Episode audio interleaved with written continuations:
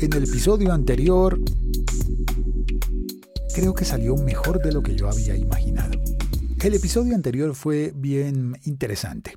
Pensé que iba a tener una vida muy corta porque faltaba un día para la votación en el Parlamento Europeo, se iba a definir todo y sí, el resultado es, ya se sabe el resultado. El siglo XXI es hoy.com. La votación quedó 318 votos en contra y 278 a favor, 31 abstenciones.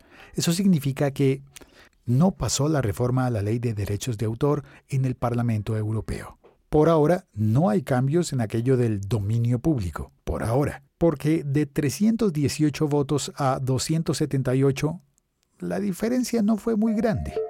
Este podcast forma parte de la liga.fm. El caso es que en el plano personal, yo creí que el episodio iba a ser de corta vida útil. Hoy, después de haber hecho el episodio, creo que no, creo que va a tener una mucho mejor vida útil porque explica tantas cosas que tienen que ver con el dominio público que creo que merece más oportunidades. Si no has oído el episodio anterior, por favor, escúchalo. Soy Félix, arroba locutorco, todos los días aprendiendo un poco. Chao, cuelgo.